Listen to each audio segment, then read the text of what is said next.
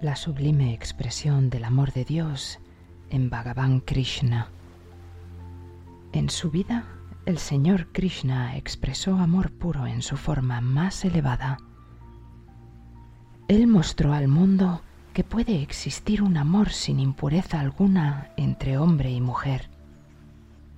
Es imposible hacer una descripción satisfactoria de su vida que pueda ser comprendida por el hombre común, pues la suya fue una vida única que trascendió las leyes y normas mundanas.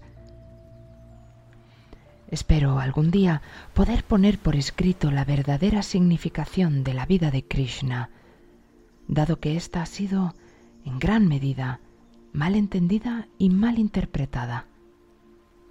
Su expresión del amor divino fue única en este mundo. Krishna tuvo muchas discípulas, pero solo una era su favorita, Radha. Cada discípula se decía, Krishna me ama más que a ninguna otra. Sin embargo, debido a que Krishna hablaba a menudo de Radha, las otras sentían envidia de ella. Al notar este recelo, Krishna quiso darles una lección y para tal fin, un día, fingió un terrible dolor de cabeza. Las ansiosas discípulas expresaron una gran preocupación con respecto a la aflicción de su maestro.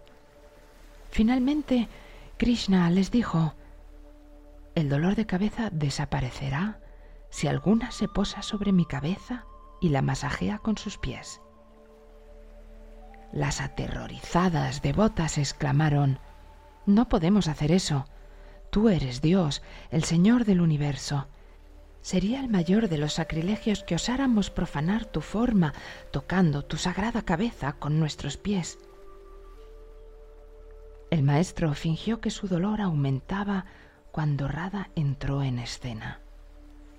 Ella corrió hacia su señor y preguntó, ¿Qué puedo hacer por ti? Krishna le pidió lo mismo que había solicitado a las otras devotas. De inmediato, Radha se posó sobre la cabeza de Krishna. El dolor desapareció y el maestro se quedó dormido. Las otras discípulas arrastraron furiosamente a Radha lejos de la presencia de Krishna, que yacía dormido. Vamos a matarte, le amenazaron. ¿Pero por qué? Te has atrevido a pisar la cabeza del maestro. ¿Y qué hay de malo en ello? Se quejó Rada. ¿Acaso no la he librado de su dolor? Por tamaño sacrilegio irás a parar a lo más profundo del infierno. Ah, ese era el motivo de tanta preocupación, sonrió Rada. Con gusto viviría allí eternamente si eso hiciera feliz al maestro por un segundo.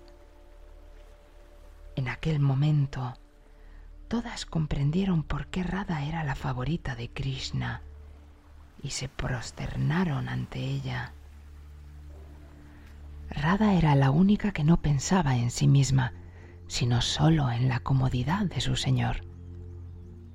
No obstante, dado que recibía una atención especial, Radha comenzó a llenarse de orgullo.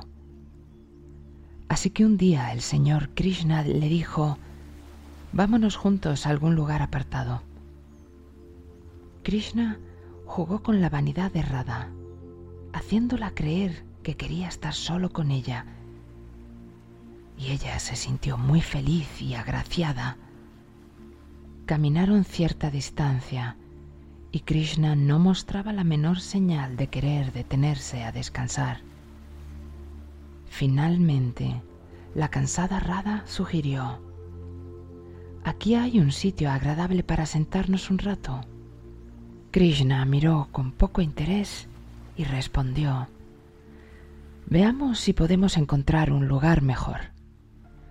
Siguieron caminando ininterrumpidamente hasta que la agotada Rada se quejó. No puedo caminar más. Krishna le dijo, Muy bien, ¿quieres que te lleve a cuestas?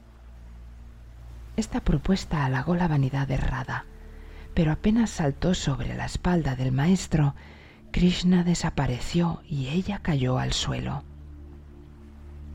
Su orgullo quedó hecho trizas y de rodillas imploró con humildad, Mi amado Señor, estaba equivocada al querer poseerte y controlarte.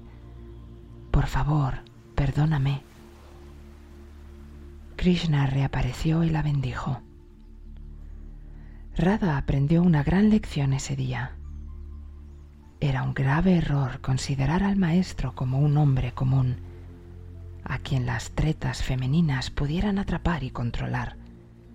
Ella comprendió que el maestro no estaba interesado en su apariencia física, sino en su alma.